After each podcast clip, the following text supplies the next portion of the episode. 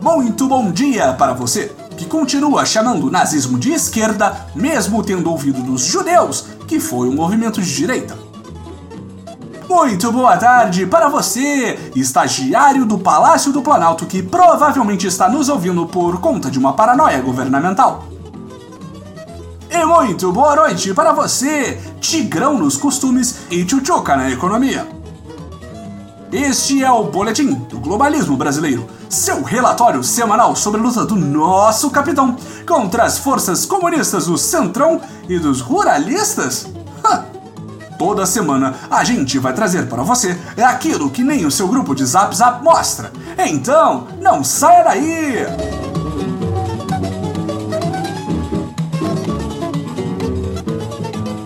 Esta semana, o novo regime e nosso amado líder se fizeram presentes no Estado de Israel, em mais uma viagem patriótica para longe dos problemas internos e da falta total e completa de articulação política. Antes de descrevermos mais um baile do governo mais patriótico do Brasil por outro país, precisamos voltar um pouco atrás. A conexão Bolsonaro-Israel tem sua origem na parcela neopentecostal de seus eleitores. Segundo os preceitos cristãos, o estabelecimento do Estado de Israel é um dos pré-requisitos bíblicos para o retorno de Jesus Cristo, nosso Senhor, ou alguma outra alegoria de um livro de milênios atrás que até hoje é usado para determinar políticas externas de países que não compreendemos direito, pois, como já falamos em outras ocasiões, o boletim é adepto do tradicionalíssimo sincretismo religioso. Só que o que nossas lideranças evangélicas esquecem, ou fingem esquecer, é que quando você coloca a sua religião como única definidora de pautas políticas de um governo, podemos ter alguns probleminhas no futuro. Os probleminhas, nesse caso, atendem pelo nome de Mundo Árabe, responsável por comprar 10% de tudo que o agronegócio brasileiro produz. E não precisa ser um podcast completamente pautado em estudos geopolíticos para entender que árabes e Israel não são exatamente os melhores amigos do mundo. Brincar de Bíblia pode custar caro, amiguinhos! Mas, patriotas, há possíveis crises econômicas criadas pelo próprio governo para satisfazer militantes religiosos que vêm para o bem. Se o agronegócio não conseguir mais vender toda essa carne para os países árabes, isso só significa uma coisa: o churrasco do fim de semana vai ficar mais barato. Aproveite! Com esse contexto, podemos seguir para a viagem em si. Recebido pelo premier de nome impronunciável para a voz do boletim, Bolsonaro teve um tratamento digno do rei Davi durante sua estadia. Produção!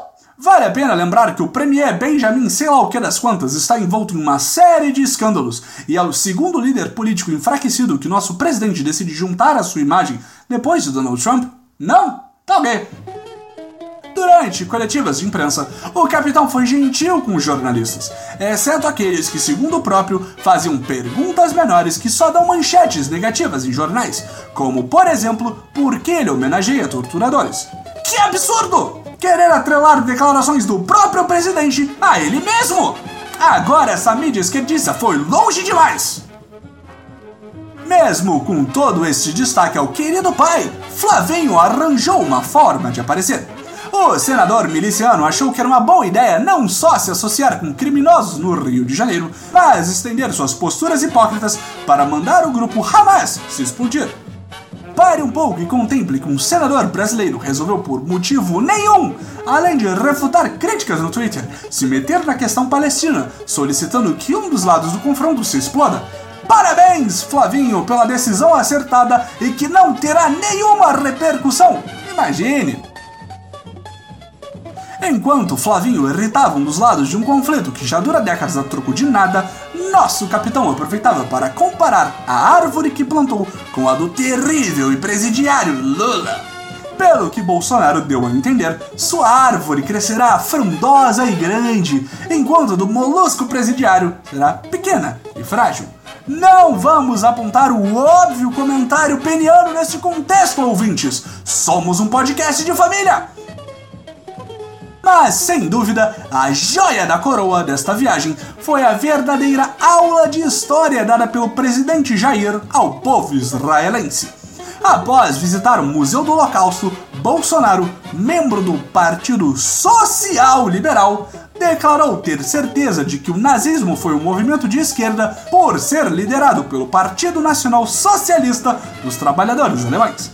Afinal de contas, quem entende mais sobre nazismo? Suas maiores vítimas ou um de seus maiores fãs reprimidos, não é mesmo? Enquanto Bolsonaro dava um show de história política do outro lado do planeta, o batalhão do capitão era destaque em solo, mãe gentil, pátria amada Brasil! Continuando uma das práticas do governo Bolsonaro, de ministros do capitão irem se prestar a ouvir críticas e reagirem de forma despreparada e altamente memética, esta semana o super-ministro da Economia, Paulo Guedes, foi o mais novo alvo da chacota. Teoricamente, o ministro havia sido convocado para audiência da Comissão de Constituição e Justiça da Câmara, com o intuito de responder perguntas sobre a reforma da Previdência. O que aconteceu, no entanto, foi um festival de baixarias e comentários insanos envolvendo grupos de funk, do jeito que o brasileiro gosta! Segundo o super-ministro, que acredita ser impossível que sejam contra sua proposta de reforma, ninguém em sã consciência quer acabar endividado em meio a crises como os estados da Guanabara e das Minas Gerais. A verdade é que ninguém em sã consciência deveria almejar ser um estado da região sudeste. Nem mesmo você, Espírito Santo, fuja para o Nordeste enquanto ninguém está olhando! Cercado por um painel de perigosos esquerdistas, o ministro se sentiu acuado e revidou na mesma moeda, desrespeitando parlamentares, xingando a mãe e até mesmo a avó dos outros. O grande destaque, que se você vive nas redes sociais comunistas já deve saber, foi quando o filho do criminoso José Dirceu, o petista Zeca Dirceu, acusou o nosso super-ministro de ser tigrão com os aposentados agricultores e professores e tchutchuca com a turma mais privilegiada do país e os amigos banqueiros, relembrando um clássico carioca de 2001, o bonde do Tigrão. Patriotas, existem limites até mesmo para o mais calmo de nós. Não foi o caso de Guedes, que caiu em uma provocação digna da quarta série de 2001 e xingou provavelmente toda a família do comunista em questão. Segundo meu zap, isso não significa que Guedes é descontrolado ou está desesperado em passar um projeto sem que antes ele seja analisado e seja possível compreender as reais intenções do super-ministro. Não, amigos. Isto quer dizer que Guedes lacrou e colocou os comunistas no seu lugar. Ele não fugiu da briga, não. É mentira isso! Curiosamente, entre os responsáveis pela comissão estava o presidente da Câmara e pessoa que nós juramos ser aliado do governo, Rodrigo Maia. Apesar de estar ali e ter a oportunidade de interferir, Maia optou por ver o circo pegar fogo, digo, não demonstrar sua relevância para a discussão, deixando Guedes afundar sozinho a barragem de provocações da oposição. Que estranho!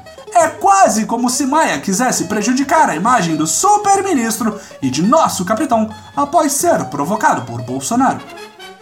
Mas não é isso não, patriotas! A gente jura! Da última vez que um presidente e o líder da Câmara se desentenderam, teve impeachment!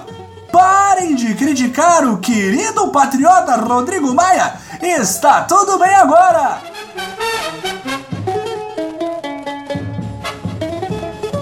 Este foi o nosso Boletim do Globalismo Brasileiro para a semana de 8 de abril.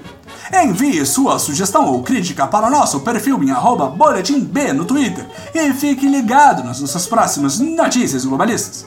E lembre-se, revisionismo histórico acima de tudo, Brasil acima de todos.